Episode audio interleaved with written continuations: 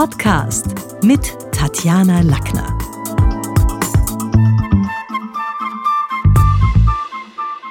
Wir reden heute über Digitalisierung, neue Medien und Innovation. Herzlich willkommen in meinem Podcast. Chris Leb.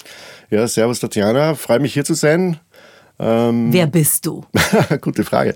Äh, ich bezeichne mich selber als Visionär. Ähm, und zwar als Visionär, der nicht zum Arzt geht. Also das ist ja in Österreich schon so einmal eine Sache, dass man ganz gern zum Arzt geschickt wird, wenn man Visionär ist. Und ich bin Portfolio-Entrepreneur. Was macht ein Portfolio-Entrepreneur? Naja, man kennt wahrscheinlich den Begriff des Entrepreneurs. Das ist jemand, der ein Startup gründet dann gibt es den Begriff des Serial Entrepreneurs, also einer, der das öfter macht, hintereinander. So wie Serial Killer, aber ja, eben ja, im Business, okay. okay. Im, im hoffentlich anderen Sinn. Äh, und es gibt den, den Portfolio-Entrepreneur, der macht es quasi parallel mit mehreren Startups gleichzeitig. Und das macht genau ich. Das hat also was zu tun mit Innovation, mit neuen Geschäftsmodellen auch durchaus, weil ich meine, man ist ja nicht äh, Portfolio-Entrepreneur für alte Sachen, sondern tendenziell für neue genau, visionäre Dinge. Genau. Und das ist auch etwas, was mich ein bisschen auszeichnet. Ich, ich habe über die Zeit festgestellt, dass ich sehr, sehr gut bin beim Visionieren, beim Erfinden von neuen Dingen. Und immer dann, wenn viele Leute sagen, es ist ein Blödsinn, es kommt nie, das kann nicht funktionieren, dann reizt mir das erst. und, und was an. davon ist geflogen? Gib uns ein Beispiel. Naja, eines ist davon geflogen, das ist die Charger, das war so eine Skype-ähnliche Geschichte, das ist dann verkauft worden um 400 Millionen äh, Dollar an die Telefonica. Da war mit, mit Schuld, unter Anführungszeichen, dass die die richtige Strategie eingeschlagen haben. Ja, und jetzt haben wir so circa zwölf Firmen im Silicon Valley und in Europa, und jetzt sage ich mal, das ist immer ein Auf und Ab bei den Firmen, aber ein, zwei dürften daraus wieder was Größeres werden. Ja, also bist du reich? Äh, reich an Erfahrung. Ja. du, alle reden von Innovationsmanagement. Was sind jetzt so drei Do's und Don'ts? Was ist Innovationsmanagement? Kannst du uns mal ein bisschen beleuchten? Ja, gute Frage. Also ich, ich glaube sogar, dass das Problem damit anfängt, dass man Innovationsmanagement sagt. Ja? Man kann es nämlich nicht managen, behaupte ich.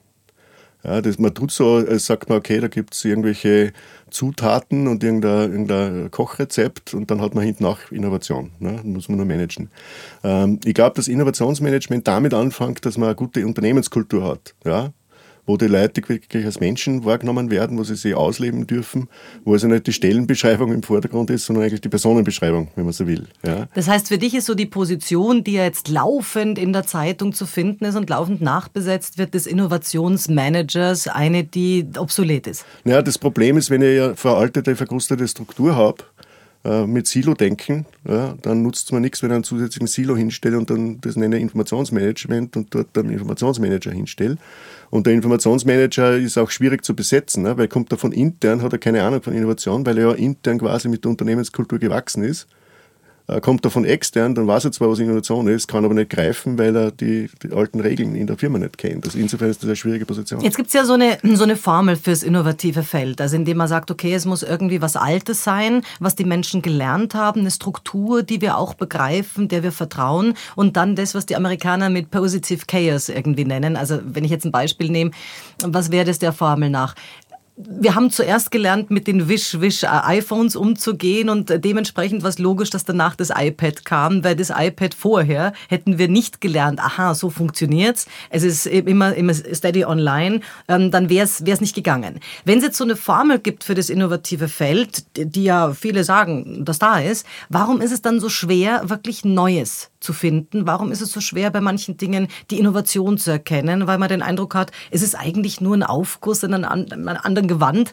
Zum Teil auch in der Kommunikation bei mir oft nur ein anderes Wort für irgendwas, was es schon lang gibt. Mhm. Ja, ich denke, das fängt damit an, dass ja die bestehenden Firmen deswegen so gut sind und erfolgreich sind und deswegen auch noch am Markt sind, weil sie ihre ganzen Businessprozesse optimiert haben, weil sie quasi überall Kosten gesenkt haben, wo sie überall Medienbrüche vermieden haben. Das heißt, sie machen das, was sie, was sie machen, einfach noch besser. Ja, also mehr vom Guten, könnte man sagen, nach, nach Watzlawick. Ne? Ähm, das, was dann schwierig ist, wenn ich quasi tief drinnen stecke, ist komplett was Neues zu machen ja, out of scope, äh, komplett was, was Frisches anzufangen. Weil also war der Fehler von Nokia und, und äh, jetzt Kodak von mir aus, dass sie eben mit der Disruption nicht umgehen konnten, dass sie sich nicht überlegt haben, in welche Richtung, sondern hier nur auf alten festgehalten haben. Ja, obwohl das auch schon innovativ war. Nicht? Nokia kommt ja eigentlich von Reifenproduzenten nicht? und dann hat dann plötzlich Telefonie entdeckt. Aber das, was zusätzlich dazu kommt, ist Überheblichkeit. Ja, man glaubt, man ist stark. Ja, man sagt, ich habe tausende von Mitarbeitern, ich habe was weiß ich, wie viele Millionen auf der Seite für Forschung und Entwicklung, mir kann nichts passieren. Und das ist der erste Fehler. Ja? Dass du quasi. Too big äh, to fail. Ja, scheinbar, aber man sieht dann eben an den Großen, dass sie trotzdem fallen können. Und ich glaube auch, dass es sehr wichtig ist, dass die Leute erkennen, immer im Fluss zu bleiben. Ne? Und wenn du quasi Starrheit in dir trägst, dann, dann kannst du nicht mehr innovieren. Das heißt, du kannst dann deine, deine Burg, kannst du dann noch höher bauen, die Mauern, nicht? aber wenn irgendeiner die Burg erobert, hast du keine, Chance. Also kann man sagen, es gibt gewisse, gewisse Branchen, wo Innovation schwerer möglich ist, nämlich überall dort, wo es verbürokratisiert, veradministriert ist. Ich bin jetzt in der Pflege, ich bin jetzt auch im, im, im, im Krankenhaus oder möglicherweise auch im Magistrat, wo man sagt, ist gar nicht so leicht. Wogegen dort, wenn die Köpfe frei sind und vielleicht auch die Gelder dementsprechend für Kinderspiel Plätze und Ausprobieren da sind, dann geht es leichter. Ja, würde ich unterstreichen, sehe ich auch so. Äh, wobei mittlerweile so ist, dass eigentlich es überhaupt kein Feld mehr gibt oder kein, keine Branche mehr gibt, wo nicht äh, Innovation gefragt ist, ja, dringend.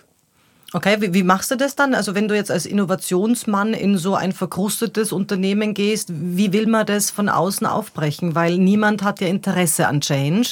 Äh, und, und wenn dann maximal an den Problemen, die es durch Change gibt, weil dann kommt Sand ins Getriebe und die eigenen Fehler werden nicht mehr sichtbar. Und man kann gemeinsam motzen, wie schrecklich es ist. Also wie kriegt man es hin? Ja, ich glaube, das Wichtige ist, dass äh, der, die Unternehmensführung das wirklich will und auch darf. Ja? Weil wenn ich äh, als Vorstandsvorsitzender beispielsweise als Geschäftsführer den Shareholdern verpflichtet bin, meine Renditen abzuliefern, dann habe ich quasi keine Kraft, kein Geld, um Fehler zu machen, Neues auszuprobieren. Ne? Das heißt, wenn das nicht gegeben ist, kann man gleich aufhören. Das mhm. ist dann eigentlich der zusätzliche Silo, ein bisschen Feigenblatt, ein bisschen Modernisierung, ein bisschen Adressen auf, also Pickeln aufkleben, aber in Wahrheit ändert sich nichts in dieser Firma. Ja.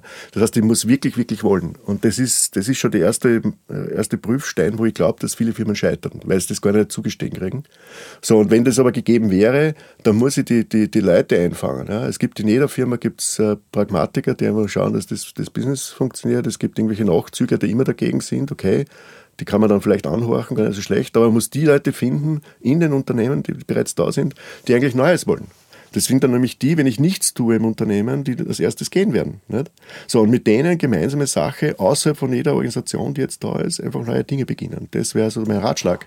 Und am besten drei bis fünf Kilometer weit weg vom, vom Hauptquartier, damit ja nicht irgendein äh, alter Manager mit alten Strukturen die neuen Dinge stören kann.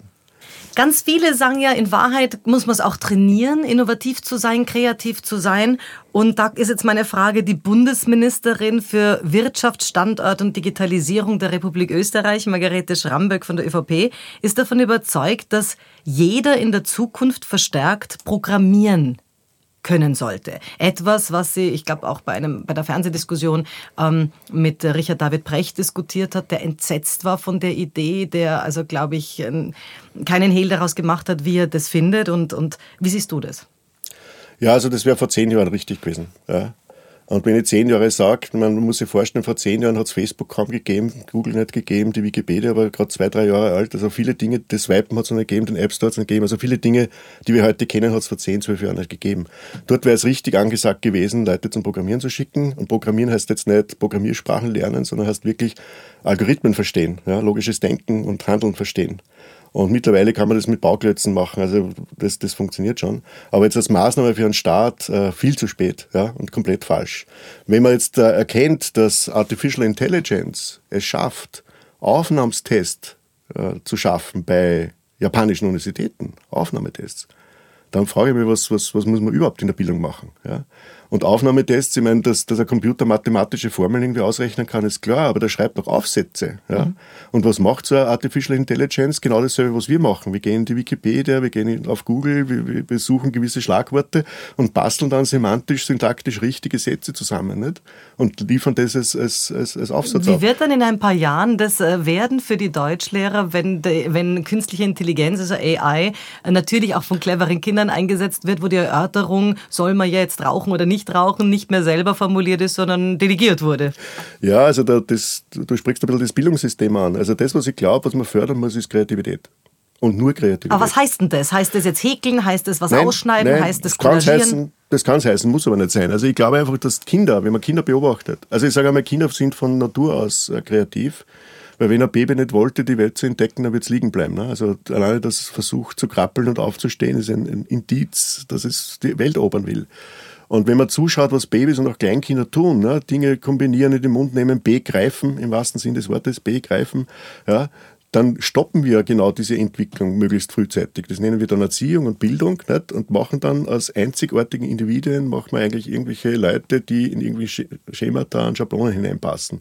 Und genau diese Schemata und Schablonen in der Wirtschaft, die funktionieren eben jetzt nicht mehr. Nicht? Das heißt, ich glaube, dass man einfach Kinder unterstützen muss in den Interessen, die sie haben. Ja? Egal, was das ist. Aber jetzt nehmen wir mal irgendwie einen, einen renitenten 16-Jährigen, der das Interesse hat, mit 16 auf der Couch zu sitzen, äh, sich Riverdale anzuschauen, wo er jetzt natürlich Luke Perry schmerzlich vermisst, der gestorben ist, und Chips frisst. Also das ist jetzt was, was wahrscheinlich viele irgendwie, oder, oder Fortnite spielt, viele in dem Alter gemeinsam haben. Das ist das, was ihn momentan interessiert. Wenn man jetzt da sagt, okay, super, mach mal, dann ist er, wahrscheinlich hat er 80 und 90 Kilo und hat man dem jungen Menschen nicht geholfen. Das ist richtig, aber was ich feststelle, ist, wenn jetzt äh, früher Kinder tagelang Lego spielen oder Matador hat es damals gegeben, ja, in meiner Zeit, dann haben sich die Kinder, die, die Eltern überhaupt keine Sorgen gemacht. Im Gegenteil, sie haben ganz stolz verkündet, wie intensiv das Kind Lego spielt. Ja. Und das kenne ich auch. Da wird, wird, tagelang nur Lego gespielt, da wird kaum äh, gegessen, kaum gewaschen. Nicht? Und kaum steht man auf, wird schon wieder Lego gespielt. Und das hat man aber als, als toll empfunden. Ich glaube, dass das damit zusammenhängt, dass viele Eltern einfach gar nicht begreifen, was diese neuen Medien überhaupt alles können und vor lauter Angst, weil sie es selber nicht nutzen und, und verstehen, äh, ihre Kinder davon bewahren wollen. Ich mache mir nur dann Sorgen, glaube ich, wenn, wenn, wenn ein Kind zu lange bei einer Sache bleibt. Aber das könnte auch Fußball sein. Ne? Wenn einer nur Fußball spielt und sonst nichts mehr tut, dann ist es aus meiner Sicht Aber findest du jetzt Fortnite zum Beispiel bedenklich? Gibt es immer wieder Eltern, die sagen, ah, soll man das eigentlich auf andere Leute schießen da drinnen? Also ist das was, was man verbieten soll, nicht verbieten soll? Ja, nichts verbieten. Äh, ich glaube, dass, dass Verbote in der heutigen Zeit ganz schwierig sind umzusetzen, weil, weil die Kinder sind so, so fit, ja, die, die weichen einfach aus ja, und machen es dann im Underground. Das heißt, äh, ich glaube, es gilt darum, dann Handlungsalternativen anzubieten. Ne? neue Dinge anzubieten. Was würdest du jetzt als Handlungsalternative, wenn du sagst, der Vorschlag war super vor zehn Jahren, der Bundesministerin Schramböck anbieten, wärst du der Coach? Also worauf sollte man heute setzen, wenn es nicht mehr Programmieren ist? Was wäre dein Ratschlag? Kreativität. Kreativität und ja, das genau. auch wirklich in, in, in der allen, Fläche in der Schule anbieten lassen. Genau, genau. Wirklich und dann mit Materialien arbeiten, mit, mit allen möglichen Dingen ausprobieren. Weil wenn man ehrlich ist, äh, der junge Mensch hat überhaupt keine Chance festzustellen, wo er seine Fähigkeiten hat, weil er ja quasi Lust auf Mathematik am Dienstag um 10 haben muss. Nicht? Also das, das ist ja quasi komplett veraltetes System. Äh, und jetzt kommen quasi Leute in Jobs hinein und die haben selber noch gar nicht erfahren, was sie eigentlich wirklich gut könnten. Ja? Oder wo sie noch Fähigkeiten hätten. Also mehr Praxis, auch im Sinne von Übungsfirmen, machen, von rausgehen. Machen, genau. Jetzt wird im Lehrplan gerade verstärkt auf MINT-Fächer gesetzt, also Mathematik, Informatik, Naturwissenschaften und Technik. Dafür beispielsweise Literaturgeschichte aus dem Lehrplan gestrichen. Ist das schlau? Ist das was, was du begrüßt? Nein, überhaupt nicht. Ähm, wie überhaupt, ich glaube, dass das ganze Faktenwissen etwas ist, was man nur nur zurückdrängen muss, weil Fakten kann ich im Internet nachlesen, tatsächlich. Ja. Und da kann man auch diskutieren über, über Wikipedia, ob das alles so stimmt oder nicht stimmt. Aber ich kann auch jedes Lehrbuch zerlegen und, und fragen, stimmt denn das, was da drinnen steht? Ja, und wie wir wissen aus der Vergangenheit, stehen da oft Sachen drinnen, insbesondere was zum Beispiel Zweiten Weltkrieg und so weiter betrifft, das stimmt alles nicht. Ja? Also von der Seite, was stimmt denn wirklich? Nicht? Also was, Aber was Literatur vermag ähnlich wie Musik ja schon Menschen in Zustände auch zu versetzen, Absolut. wo man sagt, da entsteht was, da Absolut. entstehen Kinos und versteht Zusammenhänge im Kopf. Ja. Also ich glaube, dass es ein gewisses Grundmaß geben muss, dass man, dass man weiß. Also lesen würde ich schon noch sehen, dass, dass, äh, dass es wichtig ist, obwohl man natürlich sich alles anhorchen kann mittlerweile. Äh, ich würde rechnen bis zu einem gewissen Grad auch noch als, als Grunddisziplin verstehen und ich würde schreiben, da kann man schon wieder diskutieren, ob man wirklich schreiben können muss, aber äh, sozusagen... Aber kreatives Schreiben? Kreatives Schreiben, nicht? Dann, dann sind wir schon wieder live dabei. Ähm, so, und dann, dann ist die Frage, es geht eigentlich, glaube ich, immer mehr darum, Zusammenhänge zu erkennen. Ne? Äh, Patterns zu erkennen, die in der Vergangenheit so waren und jetzt schon wieder auftauchen. Solche Dinge sind wichtig. Weil das reine Faktenwissen, egal in welchen äh, Bereichen und Fächern, das kann ich wirklich mal aus dem Internet ziehen. Und wie sehr ist es für dich eine Kreativitätsgeschichte, wenn junge Mädels zum Beispiel sich überlegen, welche Collage sie auf Instagram posten, wie sie die Zusammenstellung von gewissen Dingen machen, wie sie Titeln auch auf Facebook in knappen setzen, wie sie noch knapper auf Twitter möglicherweise Dinge mit Hashtags äh, texten und, und, und, und posten. Ist das was, was nur narzisstisch narzisstisch ist oder wo du schon sagst, ist eigentlich auch eine Form von Ausdruck und von Kreativität? Äh, für mich ist es Ausdruck, ein Ausdruck von, von Kreativität. Ähm, die, die Frage ist ja, wenn man, jetzt mache ich es ein bisschen schwarz-weiß, ja, bisher war es ja gar nicht möglich, sich zu fokussieren und herauszuarbeiten, wofür man wirklich, wirklich steht. Ja, sondern man ist gleich mit einem Bauchladen hergegangen in der Hoffnung, dass irgendwas von dem Bauchladen, den man kann und weiß, irgendwo gebraucht wird. Ja? Und jetzt habe ich die Möglichkeit, mich zu fokussieren, ja, wirklich spitz zu werden. Ja? Warum? Äh, mein Beispiel ist immer, wenn, äh, um das aufzugreifen von dir, wenn ein Mädel jetzt 100 Follower findet auf, auf Instagram, und die finanzieren vielleicht sogar irgendwann ihr Leben, ja, das ist okay, ja, weltweit. Ja, wenn also ist keine, Masse eine Qualitätsgeschichte. Wenn ich, wenn ich, wenn ich, keine, wenn ich keine 100 Leute finde, oder ich weiß nicht, wo dann die Grenze ist, äh, dann ist es möglicherweise mal pathologisch, ja, aber vorher nicht. Früher, wenn du quasi im Dorf äh, extrem warst, hast du überhaupt keine Chance gehabt, außer du bist dann halt eben als, als, als, als Spinner ver, also, äh, verunglimpft worden und gemieden worden, oder du hast dich anpassen müssen mit dem Bauchladen. Das ist die eine Seite. Und das Zweite, was ich sehe, ähm, solange das, was du tust, wirklich authentisch ist, das ist ein wichtiges Wort für mich persönlich, dann ist es okay. Wenn du quasi die anfängst zu verstellen in der Meinung, ich muss das so und so bringen, damit die anderen glauben, das ist gut. Und Aber Conchita liken. Wurst hat sich verstellt, äh, sich jetzt wieder getötet oder ist gerade dabei als Tom. Hätte sie es nicht gemacht, hätte sie weder einen Song Contest gewonnen noch. Also wie ist es dann mit Kunstfiguren? Lady Gaga hat uns eine andere Kunstfigur präsentiert, also wo ich, wir heute wissen, die sie nicht. Ich glaube, ich glaube, ich glaube, das ist tatsächlich eine Kunstfigur. Also wenn ich sage, ich bin jetzt die Kunstfigur und, und lebe mich da hinein, dann ist es ja auch wieder authentisch. Also ich habe nur einen Horror vor den, den Leuten, die quasi nicht mehr sich selbst sind, egal wie man sie anschaut und nur so tun, ja, quasi eine Rolle spielen spielen, ein, ein, eine Gib uns Haut ein Beispiel, wer, wer, wer wäre das dann? Ja, fast jeder Politiker. Viele Manager, ne, die ganz, ganz toll tun und in Wahrheit eigentlich äh, nicht viel zum, mhm. zum, zum ähm, Du bist, stehst ein für, und das Wort müssen wir erstmal definieren, für Holistic Approach. Was versteht man darunter? Warum stehst du dafür ein? Was bringt uns das jetzt auch im Sinne von technischem Fortschritt und an morgen denken? Mhm. Ähm, es ist vielleicht äh, eines meiner, meiner, meiner Stories aus der Vergangenheit. In meinem ersten Job haben wir durch Technologie Telefaxgeräte und Telexgeräte abgelöst. Das ist eine Technologie, die heute kaum mehr verwendet wird. Durch äh, sowas ähnliches wie Mail. Ähm, und damals haben wir quasi uns nur fokussiert auf die Technologie und nur fokussiert auf das Projektmanagement, damit die Technologie möglichst schnell quasi ausgerollt werden kann. Und dann hatten wir ganz übersehen, dass es Leute gab, die quasi Tag aus, Tag ein Telex-Apparate bedient haben. die haben also nur das Papier reingesteckt, weil mit Geschäft, äh, das war damals der Föstalpin in Linz mit Russland, dort hat es nur Telex gegeben, also haben die das reingesteckt und wieder entnommen. Das heißt, war deren Job. Und, ähm, und ich habe mir gedacht, das kann es ja nicht sein, dass man nur Technologie macht und nicht organisatorisch was gleichzeitig macht und on top of that uh, schaut, was die Menschen machen. Und da bin ich erstmalig irgendwie so nachdenklich geworden, dass man eigentlich ganzheitlich vorgehen muss, holistisch vorgehen muss. Das heißt, mit allen Sinnen in allen Bereichen, auch abwägend, vorausschauend. Ja? Und wenn man das einmal so als Sensorium entwickelt, dann stellt man auch bald fest, wo man was tun muss. Müsste. Aber was ist jetzt Holistic Approach. Gib ja, dass ich ganzheitlich an die Dinge rangehe. Das heißt, ich sage, okay, welche Technologie, welche Organisation, wie muss ich die Organisation ändern, was macht das mit den Menschen, was muss ich mit den Menschen vorher tun. Und ich sehe dann plötzlich, wenn ich das als Projekt begreife, auch in Richtung äh, Innovation oder Change, äh, dann sehe ich auch, wo ich den Schwerpunkt hinlegen muss. Der Schwerpunkt liegt nämlich nicht dann darin, irgendeine Lizenz für irgendeine Software auszusuchen und die Software zu trainieren, sondern der Schwerpunkt liegt wahrscheinlich 80 Prozent dort mit den Leuten, die ich habe, viel zu diskutieren, Zukünfte zu bauen, Angst zu nehmen, solche Dinge. Also Und der Schwerpunkt liegt Dinge. wahrscheinlich über die nächsten Jahre auch dort, dass zu den wirklichen Menschen, die wir als Mitarbeiter haben, wir auch Robots und AIs dazu haben, die natürlich in diesem ganzen Approach mitzusehen sind. Wie geht man um mit Augmented Reality oder mit, mit Bots, die jetzt langsam auch schon dazu zu denken sind? Also ich kenne viele Unternehmen, es sind noch nicht, noch nicht die Mehrzahl, aber viele, die natürlich mit Klatschen, Alexa Licht anmachen, Alexa steuert hier eine ganze Menge. Also es gibt ja viele, die da schon das mit drinnen haben, also wo es schon kleine Helfer gibt. Wie wird das kommen? Also erstens einmal ist es schon da. Die Frage ist halt, wie viel man sich selbst zutraut und selber äh, sich da als Experiment, ähm, äh, also als Teil des Experiments fühlt. fühlt.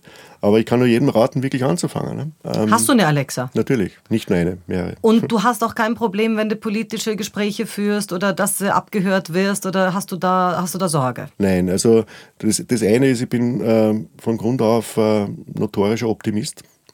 Und äh, ich sehe natürlich Risiken, klar. Aber wenn ich über Risiken sehe, dann, dann dann brauche ich gar nicht zu innovieren äh, anzufangen. Aber du siehst auch, wenn du die App aufmachst, dass eins zu eins das, was du gesagt hast, mit Ja, ja, klar, wird. stört mich nicht. Okay. Also ist, ich weiß schon, ja, ich weiß schon, dass das viele Leute stört, aber, aber für mich sind das ein, äh, teilweise sind das eigentlich Aus, Ausreden, sich nicht damit beschäftigen zu müssen, behaupte ich einmal. Ja. Man sagt sofort, das ist gefährlich oder das ist gegen einen Datenschutz oder das ist mehr Privacy und, und, und eigentlich ist es eine Ausrede. Ja. Aber könnte man über diese mitgeschriebenen Dinge, die du sagst, wenn wir uns jetzt über, ja. über Politik unterhalten oder was auch immer, nicht einen Algorithmus drüber laufen lassen, der gewisse Dinge abgreift und scannt und dann das Profil von uns schon klarer macht und irgendwo auch hinschickt? Also gibt es die Möglichkeit, gibt es ja. Sicher, klar. Das setzt aber jetzt, äh, wie soll ich sagen, voraus, dass ich, dass ich eigentlich einen nächsten Schritt mache und sage, wir brauchen eine neue Gesellschaft, ne? ein neuer Ort, wie quasi Gesellschaft miteinander umgeht. Ähm, weil das, was wir natürlich leider erleben jetzt mit, der, mit, mit Trump und Co., ist ja quasi ein bisschen ein Rückschritt ja, aus meiner Sicht. Und die Frage ist auch, in welchen, in welchen Zeiträumen ich denke. Ne? Also ich habe durchaus die Vorstellung, wenn man in 500 Jahren auf unser Zeitalter zurückschaut, dann wird man sagen, naja, eh klar, Mittelalter 2.0, ne? dann Beginn der Aufklärung 2.0. Oder 4.0 müsste man dann überall sagen, ja? weil ja alles jetzt 4.0 ist. Was kann deine Alexa schon? Die kann dir Musik schenken, die kann, kann dir auch schon Licht anmachen. Wo ist sie eingebunden? Genau. Also meine Alexa ist tatsächlich zum, zum Musik, äh, dann beantwortet sie Fragen aus der Wikipedia in Wahrheit. Sie schaltet meine Lampen, sie macht mein Garagentor auf, sie schaltet meine Heizung, also das cool. geht alles. Und man kann auch zwischen zwei Alexa quasi telefonieren. Das ist auch ganz praktisch. Das heißt also, du hast sowohl einen Echo-Port als auch eine Alexa oder ja. du, du kombinierst die. Ja. Jetzt die Frage, also gibt es ja viele, die da sagen, oh mein Gott, da sind dann irgendwelche Dinge bei uns im Haus und wer weiß, wo das... Momentan ist ja einer der teuersten Immobilienplätze der Welt das iPhone. Also wenn du, wenn du heute eingibst in Google, was ist ein gutes Restaurant in der Nähe, dann hast du so und so viele Seiten, je nachdem, wo du wohnst, und auf der, ein, auf der ersten Seite alleine so und so viele Hits.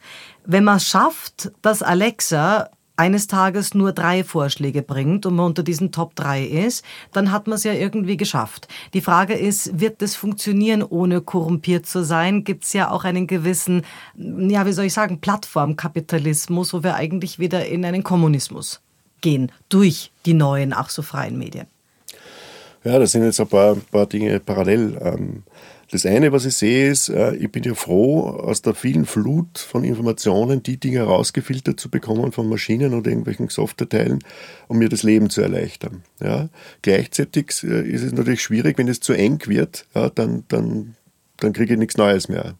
Das heißt, ich, ich, gehe davon aus, dass gute Algorithmen eben auch das Neue berücksichtigen. Ja, das Zweite ist, wenn man die sozialen Netzwerke anschaut, ja, also die Freunde im Facebookschen Sinne, dann wirken die ja auch auf meinen Geschmack und meine, meine Auswahl und meine Interessen mit. Ja, wenn ich das mit berücksichtigen kann, und das tue ich auch jetzt schon. Nicht? Wenn ich was ich sehe, auf Yelp einchecke oder wenn ich auf Swarm einchecke, dann sehe ich, was andere Leute aus meinem Netzwerk zu dem Restaurant gesagt haben.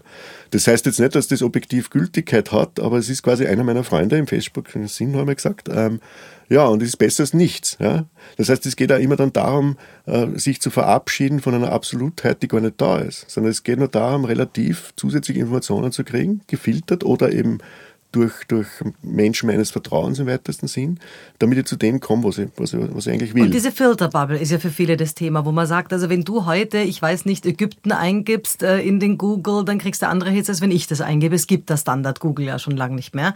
Jetzt ist aber die Frage, Wonach filtert es? filtert ja nur nach meinen Präferenzen, so wie ich suche. Es gibt aber auch viele Journalisten, wo ich weiß, die sind sowohl auf der, auf der FPÖ, Facebook-Seite, auf der SPÖ, damit mhm. sie eben alle möglichen Infos bekommen, wo die Filterbubble dann wahrscheinlich ein bisschen bubbelt und schwimmt, weil, weil es gar nicht so leicht ist, den dann einzuordnen. Also diese, diese, diese Filterbubble und dieser Echokammer-Effekt, ist das eine Gefahr für uns oder nur vorübergehend oder siehst du schon auch als Krise? Äh, ich sehe, wenn es so weitergeht, sehe ich es eher als Krise. Ähm, ich glaube aber, dass da eben tatsächlich neue Systeme kommen. Und zwar jetzt nicht Systeme, die, die zentral alles verwalten, sondern Systeme, die dezentral funktionieren. Ja. Europäisch, amerikanisch, asiatisch? Leider, leider eher asiatisch und mhm. amerikanisch und Europa ist weit, weit hinten. Ja. Das wollen wir uns nicht eingestehen, aber ich betrachte mittlerweile Europa wirklich als riesengroßes äh, Reservat an, an, historischen Schätzen. Ne? Weil was? Weil wir da so weit hinten sind in der Technologie, weil es hier keine, keine Ecosphere von, von ja, Entrepreneurs zum Beispiel gibt oder auch, weil wir so ein Museum und Altersheim geworden sind, die sich viele Jahre einen Anti-Amerikanismus geleistet haben, den wir uns eigentlich trotz Trump nicht leisten können. Ja, ja ich glaube, das hat mehrere Gründe. Ne? Das geht einmal los mit, mit der Vielsprachigkeit, das ich zwar begrüße, aber das natürlich hemmt Wenn ich quasi äh, in Amerika eine Firma aufmache, dann habe ich einen riesengroßen Raum, äh, wo ich das verkaufen kann. In Europa wird es schon eng. Ähm, das geht weiter bis zum Punkt, dass äh, durch Gesetzgebung die gut gemeint ist, wie das Datenschutzgesetz jetzt, ähm, äh, eigentlich das, das Gegenteil erreicht wird. Ich blockiere Innovationen. Also wenn du mit Amis redest jetzt über Europa, die, die lachen Daten uns alle sind aus. Rohöl dort. Ja, aber, aber umgekehrt ähm, quasi auch das Vertrauen in Technologie ist dort größer als bei uns. Nicht? Wir sind eher, eher avers und, und eher hinten nach. Und dann kommt auch eine gewisse Arroganz daher, aus meiner Sicht, dass wenn man sich die Automobilindustrie zum Beispiel anschaut. Nicht? Ich habe den Tesla in, im Silicon Valley äh, gesehen, wie der gerade angefangen hat. Das hat in Europa niemand gekannt. Das war quasi ein Insider-Tipp von den Leuten im Silicon Valley. Da gibt es ein Sportauto, das mit Batterien fährt. Ja, in Europa hat er gesagt, das kann es nicht geben. Ja, wie kann ein Sportauto so schnell sein und so schnell beschleunigen mit Batterien? Das ist ein No-Go. Also das Ablehnen von vornherein. Nicht? Siehe da, der Tesla ist da. Nicht? Schon längst. So. Und, äh, und jetzt ist es so, dass man glaubt, man kann das einholen. Ne? Das fahrerlose Fahren und so weiter, das funktioniert aber nicht mehr. Wenn man sich die Statistiken anschaut, mit Waymo, also diese Google-Tochter, Google ja, die hat so viel äh, Fahrmeilen ja, an Erfahrung. Ja, nicht mehr wegzudenken. Dass, dass, du das nicht mehr wegtun kannst, weil das ja nicht, weil das ja nicht äh, linear äh, wächst, das, das Wissen, sondern, sondern ähm, exponentiell. Das heißt, äh, wenn du jetzt anfangen würdest, in Deutschland die Autos auf die Straße zu schicken, bis du so viele Kilometer hast, ist der schon wieder so weit, dass du keine Chance hast, das einzuholen. Und noch tut man so, als hätten wir alles im Griff. Wir haben nichts im Griff. Ja? Und ich weiß auf der anderen Seite natürlich, wenn du die, die, die Automobilindustrie, insbesondere die deutsche, wenn du die wegtust, dann sind, glaube ich, jeder sechste Arbeitsplatz ist davon betroffen. Ne? Mit Zulieferindustrie und, und, und, und ich vers verstehe schon, dass man versucht, möglichst lange diese Dinge aufrechtzuerhalten, aber in Wahrheit wird das Ende nur noch schrecklicher werden, behaupte ich. Ja. Damit ich keine schlechte Nachrede im Podcast habe und bei der Community, kannst du das Wort Echokammer erklären und das Wort Filterbubble, damit wir da nicht Worte verwenden, die wir nicht erklären? Ja, also, also die, die, die eine Idee ist, dass ich quasi durch die Filter so gefiltert werde und, und den Rest nicht mehr sehe und damit eingesperrt bin in, in meinen eigenen Filtern. Ähm, Übrigens, man könnte das diskutieren, wie das früher ist, wenn ich nur Kronenzeitung gelesen habe, als Beispiel. Ne? Also das ist dasselbe Thema. Ähm, ist der IQ der, schon eine Form von Filterbubble? möglicherweise, ja. so, und das, das, da, da, bin ich halt in der Blase drinnen und weiß nicht, was rundherum um mich passiert. Und das kann natürlich gefährlich sein. Wenn ich aber, so wie ich das handhabe, auf vielen, vielen Netzen bin, unterschiedliche Dinge habe und auch immer abwäge, was kann ich glauben, was kann ich nicht glauben, Querverweise mache, checke, also ist die Wahrscheinlichkeit, dass ich so in einer kleinen Bubble drinnen bin, relativ klein. Setzt aber voraus, dass ich pro proaktiv äh, was tue. Ja.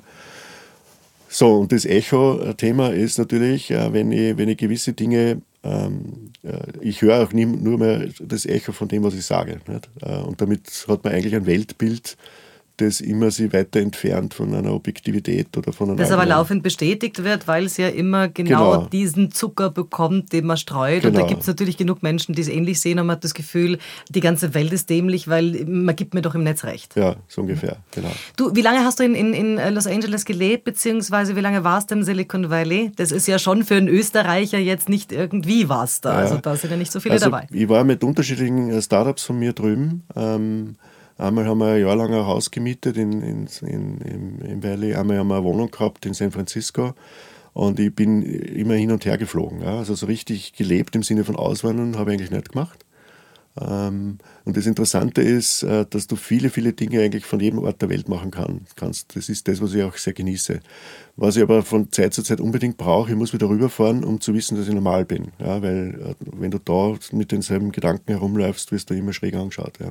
Und wie geht es dir da jetzt mit Asien? Weil auf der einen Seite haben wir da natürlich schon eine, eine Gesellschaft, die super kommunistisch ist und den Turbokapitalismus anbetet. Und auf der anderen Seite wissen wir, es geht technologisch heute nicht mehr in Amerika, sondern in Shanghai ab. Also es geht, ist ein Go East und nicht mehr Go West. Wie geht es da da?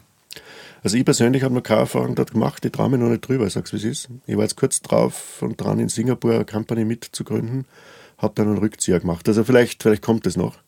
Ähm, was war der seh, Grund? Warum? Was erlebst du da? Ähm, ja, ich habe zu, zu wenig Vertrauen gehabt, dass das wirklich funktionieren kann. Und ich, ich tue mir schon schwer mit solchen Regimen. Ja? Also das, das ist unbestritten. Also ich habe ganz gern freie Gesellschaften. Äh, Geht es auch darum, dass du dort nicht mit kannst, weil natürlich in China Google noch nicht Einzug gefunden hat und man über die Schriftzeichensprache dann als Europäer dort auch wirklich Outlaw ist und vieles nicht versteht? Ja, aber das würde ich gar nicht so eng sehen in dem Sinn, sondern da gibt es immer Möglichkeiten. Ne? Es gibt Leute aus dem Netzwerk, die einem helfen und so weiter. Also das, das ist, glaube ich, nicht der Grund. Es ist eher das, das Regime, das mich abschreckt. Ähm, aber nichtsdestotrotz, man muss einfach anerkennen, dass jetzt äh, sozusagen, wenn ich die Welt global anschaue, dann, dann ist Asien, auch Indien übrigens, nicht zu verachten, einfach aufgrund der Masse der mhm. Leute und Amerika führend und schon lange nicht mehr, und schon lange nicht mehr Europa. Ja. Also das heißt also, die Digitalisierung hat ja als Demokratieprojekt begonnen und jetzt droht irgendwie, jetzt droht das Ganze zur Diktatur von, von Plattformen auch zu verkommen. So ein gewisser Plattformkommunismus. Wovor warnst du? Was kann man selber tun? Wo soll man Obacht geben? Was ist so eine Empfehlung? Also ich sehe zwei, zwei Hauptlinien. Das eine ist, wenn du dich mit Digitalisierung beschäftigst, musst du selbst als Versuchskaninchen bereit sein, Dinge auszuprobieren. Ich habe jetzt unlängst bei einer Bank, bei einer namhaften österreichischen Bank, jemanden erlebt, äh, der ist Digitalisierungsverantwortlicher und ist nirgendwo in den Netzen. Also da findest du nicht auf Twitter, da findest du nicht auf LinkedIn, auf Xing, nirgends. Ja. Ist das gut? Und ich sage, das ist schlecht. Ja, weil ich kann nicht von Digitalisierung reden, ohne dass ich irgendwie weiß, um was es geht. Oder ich habe die Erfahrung gemacht, dass einer, der sich Innovationsmanager von auch einem namhaften österreichischen Industriebetrieb äh, nennt, über Twitter schimpft und dann bin ich ihm draufgekommen in einer Podiumsdiskussion, Cora Publica, äh, der ist nicht auf Twitter. Ja? Das geht nicht. Ich kann nicht Dinge verteufeln oder eine Meinung dazu haben, wenn ich es nicht selber ausprobiert habe. Ist es eine Generationssache, so innergenerationell, dass man sagt, früher halt so die Babyboomer waren der Ansicht, zuerst die Arbeit, dann das Spiel. Also das heißt, Schnaps ist Schnaps und mein Privatleben ist mein Privates, die sich ganz schwer tun, zu erkennen, dass es natürlich längst von wegen Work and Travel zusammengelaufen ist. Ist das nicht was, was du eher bei den Alten noch erlebst, was junge Innovationsmanager wahrscheinlich sich gar nicht mehr leisten wollen? Ja, das ist, das ist sehr spannend. Ich werde jetzt im, im August wäre 57. Ja. Also was ist jetzt jung und alt? Also ich fühle mich total jung, was diese Einstellung betrifft und das Ausprobieren mit, mit neuen Technologien betrifft. Und auch mein Lebenswandel hat sich komplett verändert. Ja. Also ich, ich weiß schon, was, was, was es bedeutet zu arbeiten. Ja, ich weiß auch, was Freizeit heißt, aber ich habe nicht mehr diese komplette Trennung. Ich brauche es auch nicht. Ja. Wenn wir auf sogenannten Urlaub fahren, dann habe ich natürlich meinen Laptop dabei. Ja, und dann tue ich halt vielleicht ein bisschen weniger oder mache andere Dinge, die, die man da ein bisschen verschieben kann. Aber der aber, Tapetenwechsel ist, ist das. Ja, aber es ist einfach ein Genuss, äh, mehr zu skypen. Ne? Also wenn das, das Gegenüber es verträgt, dann drehe ich auch den Laptop um und sage, schau, das ist mein Arbeitsplatz, äh, Blick aufs Meer. Ne? Es spricht nichts dagegen. Äh, das heißt, ich habe eine ganz andere Art, wie quasi mein Leben gestalte und ich finde das durchaus positiv. Ähm, aber das, das, das, das Thema, das ich da sehe, ist, äh, du musst dich beschäftigen mit diesen neuen Dingen ja? und möglichst viel, möglichst viel saugen und lernen. Und für mich ist es auch ganz wichtig, dass da das Pattern herrscht, zuerst einmal die Inhalte und dann die Struktur. Also nicht vorgefertigte Strukturen haben, auch im Sinne, was ist gut, was ist böse Bewertungen, und Bewertungen, weil ich dann schon wieder schief auf die Dinge draufschaue, sondern einfach mal, also passieren lassen, entstehen lassen. Und, wie kann man das machen? Ist das was, wo du sagst, geht's in Kurse, schau dir das an, äh, ganz egal wie alt du bist oder probier es einfach aus, mach deine Fehler, hol dir blutige Nasen, weil wir haben natürlich schon auch mit einer völlig neuen Generation von Hochstaplern zu tun. Die Hochstapler aus der analogen Welt kennen wir, manche erkennen wir auch, das, das trauen wir uns zu, über Menschenkenntnis ja. zu steuern. Das ist natürlich in der Digitalisierung für viele, die da nicht so nah dran sind, noch ein bisschen weiter weg. Also ich bin äh, Verfechter des, des, des Makertums, also wirklich Maker. Du musst anfangen zu tun. Also nicht irgendwann einen Plan schmieden oder sequenziell irgendwie, nein, einfach tun. Und wenn man Kinder oder Jugendliche anschaut, die machen das so. Die wollen irgendwas erreichen und fangen an. Fangen einfach an. Und dann stellt es fest, hey, ich weiß was nicht oder ich kann was nicht. Na, dann fragt man halt oder geht ins Netz oder macht dies und jenes. Und die Peinlichkeiten rund um Dilettantismus, Nein. wenn man sagt, also jetzt, da habe ich irgendwie meinen YouTube-Channel und eigentlich ist es peinlich, weil hätte ich mich mal informiert und die Netiquette, also die Regeln im Netz gelernt, dann hätte ich das und das und das vielleicht gar nicht gemacht. Ja, aber ich sehe das, ich sehe das als, als iterativen Prozess des Lernens. Ja. Und es ist so viel Hilfe im Netz, ja, von Quora angefangen als, als Plattform beispielsweise bis hin zu irgendwelchen Leuten, irgendwelchen Foren, die immer helfen. Ja. Und ich mache das selber auch. Es steht, wie soll ich sagen, es ist ja nichts dabei, wenn ich etwas weiß und es kostet mir Millisekunden, dann mache ich es einfach. Ja. Okay. So, aber das, das heißt also Vordenken nicht, ist nicht, wir sind ja noch so erzogen worden, Vordenken ist besser als Nachdenken. Also zuerst überlege ich mal, kann ich mir Kinder leisten, kann ich mir das vorstellen, bevor wir gleich ans Machen gehen. Das wäre da jetzt in der analogen Welt genauso. Und du ja, bist für, macht's einmal eine Runde. Ja, das, das Thema ist, früher ist mir schon klar, war alles insofern einfacher, scheinbar einfacher, weil man quasi das ganze Leben geplant hat, planen hat können. Ähm, und, genauso fad waren die meisten Leben, by the way. Ja, aber das ist jetzt meine subjektive Meinung dazu. Ähm, jetzt, glaube ich, geht es darum, Dinge auszuprobieren, im Hier und Jetzt zu sein, ja, im Flow zu bleiben. Ja. Und dann natürlich zu sehen, ha, das taugt mir, das taugt mir weniger, da bin ich gut, da bin ich weniger gut und mit dem Feedback von rundherum sich weiterzuentwickeln. Ja, Fehler zu machen ist die einzige Chance, um zu lernen in Wahrheit. Also das wäre so die eine, eine Seite. Ich sage, man muss mit den Dingen, die jetzt da sind, einmal auf Du und Du gehen, einmal ausprobieren und, und, und, und schauen, was Sache ist. Und gleichzeitig, das wäre jetzt die zweite Hauptstoßrichtung, sollte man neue Dinge beobachten und auch dort anfangen mitzutun. Und ganz im Konkreten äh, wäre es so Dinge wie Blockchain.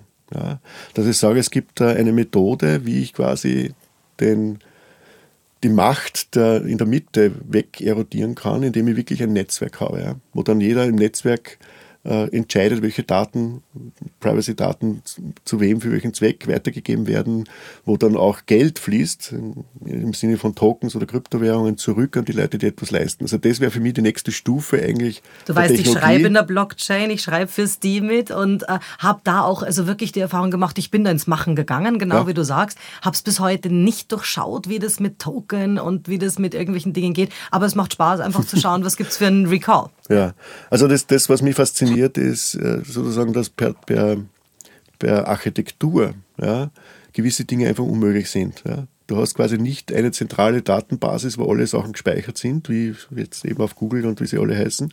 Und damit äh, kannst du nicht zentral alles manipulieren. Es geht einfach nicht mehr. Es ist distributed. Das ist schon mal der erste Punkt. Aber du glaubst auf der anderen Seite nicht an die, an die Vermögensleute von Bitcoins, wo man sagt, also jetzt schaut, dass ihr euch Bitcoins kauft und da kommt die Kohle raus. Naja, Bitcoin ist, ist deswegen sehr spannend, weil es quasi die erste große Kryptowährung war ja, und auf der Basis von Blockchain funktioniert. Ja.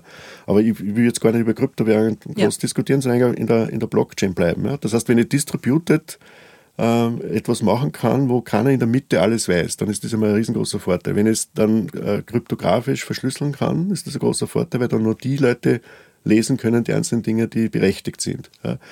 Und wenn das Ganze nur so ist, dass ich damit letztendlich alles abbilden kann, was Menschen gemeinsam machen, nämlich auch dann irgendwie äh, Entgelt äh, zu geben für Leistungen, ja, dann bin ich eigentlich bei, bei Tokens. Ich bin noch gar nicht bei Kryptowährungen, ich bin bei Tokens.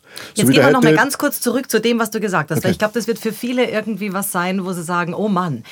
Also du sagst, es ist wir leben längst in einer Welt, in der man sich also nicht mehr wirklich leisten sollte und nicht mehr wirklich leisten kann, auch wenn man in gewissen Berufen ist zumindest, dass man nicht auf Facebook, nicht auf LinkedIn, nicht auf Xing, nicht, nicht in sozialen Netzwerken ist. Jetzt gibt's aber so viele, die wahnsinnig stolz sind, dass sie, ich meine, so viele, immer noch welche, die wahnsinnig stolz sind, dass sie noch kein Smartphone haben, dass sie keinen Facebook-Account haben. Ist es was, was irgendwann ein USP, ein Alleinstellungsmerkmal wird? Oder sagst du, ja, hm, ist schwierig? Da ist man halt dann digital Analphabet. Also als äh, freiheitliebender Mensch sage ich, jeder kann tun und lassen, was er will, ganz klar. Und wenn er sagt, ich habe kein Smartphone, dann hat er kein Smartphone. Aber wogegen ich mich wehre, ist dann, dass dann diese Leute über Smartphones herziehen, weil sie überhaupt keine Erfahrung haben. Also sie können nicht, mit, nicht mitdiskutieren. Ja. Und ich will ja nicht werten, was gut und böse ist. Ja. Um das geht es gar nicht. Sondern ich glaube einfach, dass äh, der Zeitgeist da ist, dass ich heutzutage gewisse Dinge ausprobiere. Ich kann ja dann sagen, jetzt gehe ich auf Facebook nicht mehr, weil, ja, aber ich bin dafür, dass man Dinge ausprobiert. Und Leute, die prinzipiell solche Dinge ablehnen, die hat es immer schon gegeben. Es gibt Leute, die lehnen den elektrischen Strom ab. Ja, okay. Sollen sie machen. Gibt es auch Dinge noch, die du, vor denen du Angst hast, wenn du in die Zukunft schaust? Also ich bin jetzt bei Digital Bullying, also Mobbing, beziehungsweise man hat ja schon auch im Darknet das Gefühl von Kinderpornografie bis hin zu, es ist natürlich auch eine Riesenlandschaft für kranke Seelen und Gehirne. Wie geht's dir da? Welche Dinge gruseln dich? Wo sagst du, da pass auf, weil da haben wir es einfach, es gibt noch keine Regeln, wir haben das Netz noch nicht im Griff. Äh, also in meiner Denkwelt ist es so, dass ich immer davon ausgehe, dass gewisse Leute psychische oder wie man das nennen mag, äh, Probleme haben. Ja? Äh, oder anormal sind oder pathologisch sind. Ähm, die Frage ist, wodurch entdecke ich das? Ja? Und wenn ich jetzt einen Vergleich ziehen müsste zwischen was, was in, in, Internaten und hinter Mauern alles passiert ist, zu dem, was im Netz passiert ist, dann würde ich jetzt groß, groß einmal sagen, naja, bin mir nicht so sicher, ob nicht diese Netze und diese Vernetzung, die wir per se jetzt haben, eigentlich dazu führt, dass die Aufklärungsrate steigt. Ja? Ähm, Das Zweite, was ich sehe, ist, ich glaube, dass einfach die Zeit heute es mehr ermöglicht, Dinge weltweit zu entdecken, was früher quasi kaum an der Oberfläche kommt. Weil ich ist. weiß, was ist los beim Vulkanausbruch in Hawaii oder weil ich weiß, was ist los dort genau, und da. Genau. Und ich habe in einem anderen Feld so ein Erlebnis auch gehabt auf LinkedIn. Ne? Da hat jemand geschrieben, passt auf, liebe, liebe Leute, ich will mit dem und dem ein Geschäft machen, kann man dem vertrauen? Dann hat einer zurückgeschrieben, ja, schau, den seine Referenzen auf LinkedIn schaut alles gut aus. Dann hat der nächste zurückgeschrieben und gesagt, Moment einmal, schau dir die Referenzen an. Das ist ein Kreis von ein paar Leuten. Nur ein paar wenigen Leuten geben sie gegenseitig Referenzen, das ist verdächtig. Ja? Weil wenn du quasi Referenzen aus dem Netzwerk, wirklich aus dem Netzwerk kriegst, dann müsste schon sehr viel passieren. Du musst sehr viele Leute bestechen oder überzeugen, ja, damit sie für dich positive Referenzen Also Schwarmintelligenz hat schon ihre das Berechtigung. hat schon ihre Berechtigung. Wir müssen halt genau schauen. Wir müssen Sensoren entwickeln, das zu erkennen. Nicht? Und das ist tatsächlich dann gewesen, dass der gesagt hat, danke, mache ich nicht, weil dann der dritte gekommen ist und gesagt hat, schau, das ist ein Gerichtsurteil aus Asien ja, mit PDF-Anhang. So, jetzt könnte man natürlich sagen, das könnte gefaked sein, aber wenn das wäre, dann wird es gegen den losgehen. Also das Netzwerk äh, passt auf sich und auf das und ist schnell, schnell als Interpol. Also, ja. ja. Aber jetzt sind wir beide natürlich noch aus einer Generation, wo wir gelernt haben, Masse ist nicht klasse, die Mehrheit hat selten recht. Ganz im Gegenteil, also anti-Mainstream zu sein, ist sogar eher das Thema. Ist das nicht was, was gerade auch unsere Generation, ich nehme uns jetzt damit zusammen, auch zum Teil diese Schwarmintelligenz ist super, äh, wo das schon eine Hürde ist und uns hier die Begeisterung erschwert. Und so wird es wahrscheinlich vielen gehen, nicht nur, nicht, nur, nicht nur Menschen, die rund um 1970 geboren sind. Ja, ich weiß nicht, woran das liegt. Ich, habe so den Eindruck, dass sehr vieles damit zusammenhängt, dass, dass wir in unserer Jugend quasi andere Patterns hatten, als ich nenne es gern Patterns, also Strukturen, Muster, nachdem wir uns gerichtet haben. Und da hat plötzlich alles zusammengepasst. Nicht? Und jetzt gibt es neue Patterns, das passt auch alles zusammen. Die Schwierigkeit ist, wenn ich quasi aus dem einen Pattern nur ein paar Dinge herausnehme und in dieses neue Pattern reingebe, dann funktioniert es nicht. Ja. Also ich sehe ich seh quasi ähm, ich sehe quasi alle diese Dinge, was du angesprochen hast, Kinderpornografie, Narzissmus, äh, Darknet. das Darknet, ja, das, solche Dinge hat es immer schon gegeben. Die Mafia, wie alt ist die Mafia? Ja? Also es gibt immer solche Strukturen und leider Gottes sind das diejenigen, die als erstes diese neue Technologie verwenden. Ja? Ich sehe es andersrum. Ich sehe eigentlich äh, die Chance, dass mit modernen Technologien, wenn man sie ganzheitlich holistisch einsetzt, das haben wir zuerst schon besprochen, die Chance, dass man frühzeitig äh, irgendwelche komischen Dinge entdeckt und dass die Gemeinschaft und Gesellschaft darauf reagieren kann. Und ich sehe aber das ungeheure Potenzial, endlich das zu machen oder immer mehr das zu machen, wofür man eigentlich auf der Welt ist. Das ist sehr philosophisch. Sind wir heute, wenn man es wenn da weiter also philosophiert, nicht auch die falsche Generation, die genau in die Möglichkeiten dieser Technologie kommt? Also jetzt, wenn ich mal hernehme, äh, in, den, in den USA der 30er Jahre, was eine irre Aufbruchstimmung war, in der Zeit wären vielleicht manches mehr geflogen. Oder bei uns in den Gründungsjahren der 70er Jahre wäre manches, also haben wir nicht gerade auch ein bisschen das falsche Personal für diese technischen Möglichkeiten? Ja, es könnte schon philosophieren, aber es nutzt ja nichts. Ne? Wir sind da so, wie wir da sind. Ähm, ich kann nur Mut machen und anregen, dass, dass Leute sich was trauen. Ja? Und wie geht's dir auf der anderen Seite? Wir haben ja letztlich 20 Jahre gebraucht, um uns von F4, F5 drücken über ähm, ja hier Microsoft äh, durch die Apple-Schiene und alles durchzuquälen. In Afrika geht jetzt über Nacht äh, das Licht an und plötzlich sind da zum Teil Analphabeten, nicht alle dort sind Analphabeten, aber viele kommen von heute auf morgen in Sekundenschnelle überall hin. Was gibt es da für Probleme und was gibt es da auch für Gefahren für uns? Also was ich, was ich durchaus positiv finde, ist, dass, äh, dass nicht jedes Land oder jede Generation alle Technologiesprünge mitmachen muss. Ne? Man kann schon mal ein paar Sachen auslassen, das finde ich, find ich positiv. Und ich, im Gegenteil, ich glaube sogar, dass diese Sachen mit Mobile und Smartphones und auch wenn man schaut, wie viele Leute sind unbanked, also haben gar keine Chance, ein Bankkonto zu kriegen, also das sind echte Errungenschaften. Ja. Und ich glaube im, Sinne von, von, von Menschlichkeit, dass es äh, immer wieder Leute gibt, die diesen Leuten auch wieder helfen werden. Ja. Also im Sinne von Community. Ähm, also ich sehe das nur positiv. Nur Diese positiv. Massenkettenbriefe von wegen Überweise nach und. Ja, Entschuldigung, ähm, das muss man wissen, dass das ein Fake ist. Ja. Also, Aber Sie kommen schon aus einschlägigen Ländern. Das ist jetzt nichts, was permanent aus Linz kommt. Na, sicher nicht. Aber das stört mich auch nicht. Weißt du, was ich meine? Das weiß man eben. Ja. Was mich nur eher wundert, ist, dass das offensichtlich noch immer funktioniert, weil sonst würde es diese Briefe nicht mehr geben. Aber irgendwie dürfte es noch immer Leute geben, die da drauf reinfliegen. Okay, wenn wir jetzt über Gefahren reden, die natürlich auch über die neuen Medien entstehen, dann haben wir auf der einen Seite Täter Internet, wo ich wunderschön finde, dass du dargestellt hast. Also viele Dinge gab schon analog auch. Wir haben aber heute auch eine Mischung. Also in den, in den skandinavischen Ländern scheint gerade irgendwie ein besonderer Grusel Umwesen zu treiben, in dem Menschen, also Einbrecher, eine ganze Familie dort quasi gefangen halten. Und damit es halt bei der Bank nicht auffällt, äh, die zwingen jeden Tag, bevor sie ermordet werden, jeden Tag eine gewisse Summe zu überweisen das eine Woche lang, während diese Menschen auch gezwungen werden, an andere Verwandte E-Mails zu schreiben. Wir haben uns auf einen Spontantrip äh, dort und dahin geeinigt, damit es ja nicht auffällt. Das sind natürlich schon so Dinge, wo man das Gefühl hat, au weia, hier, hier geht auch die Kriminalität in eine andere Dimension. Wie geht's dir mit sowas? Also, um ehrlich zu sein, ich finde es immer bestechend, dass solche Beispiele herangezogen werden, mit dem Hintergedanken, offensichtlich Hintergedanken vor neuen Medien, neuen Technologien zu warnen. Ähm, ich mache es einmal mit einem anderen Beispiel. Wenn ich auf der Straße gehe und jemand sticht mir mit einem Messer ab, dann beweist es nicht, dass ich zu vertrauenswürdig war, sondern es beweist nur, dass der andere Mörder ist. Ja? Und diese Kategorie von Beispielen, die ordne ich ein unter Shit Happens. Das klingt jetzt brutal, auch wenn es mich selbst betreffen würde. Ich möchte natürlich auch leben, aber das ist wirklich Shit Happens. Ja. Das heißt, es hat keine, wie immer geartete Relevanz aus meiner Sicht, ja, weil, es, weil es ein Einzelfall bleibt. Und übrigens solche Stories, aus denen werden Filme gemacht. Ne? Oder umgekehrt, wenn du die Filme alle anschaust, und äh, das hat ja alles einen realen Hintergrund. Also man könnte sich vorstellen, dass das, was in Filmen, in den ganzen Krimiserien zeigt wird, tatsächlich auch passieren kann und wird. Ähm, das heißt, ich glaube nicht, dass das mehr wird. Ähm, dass jetzt Verbrecher, Gangster mit den neuen Technologien auch auf neue Gedanken kommen, liegt nur in der Natur der, der Tatsache. Das war bei der Erfindung des Messers genauso. Also das, da bin ich eher sehr relaxed. Das ist eine, eine positive Aussicht, finde ich. Chris, vielen Dank, dass du dir die Zeit genommen hast. Ich finde es so schön, dass du auch ein anderes Bild gezeichnet hast im Sinne von Digitalisierung ist keine Gefahr. Äh, Facebook ist nicht das Frevelding, sondern probiert Dinge aus. Vielen, vielen Dank, dass du da warst. Ja, mir hat Spaß gemacht. Danke für die Fragen. Das war's für heute. Besuchen Sie mich doch in der Schule des Sprechens in Wien. Auf Facebook, LinkedIn, Xing, unter sprechen.com oder auf meinem Blog sprechen.com/blog.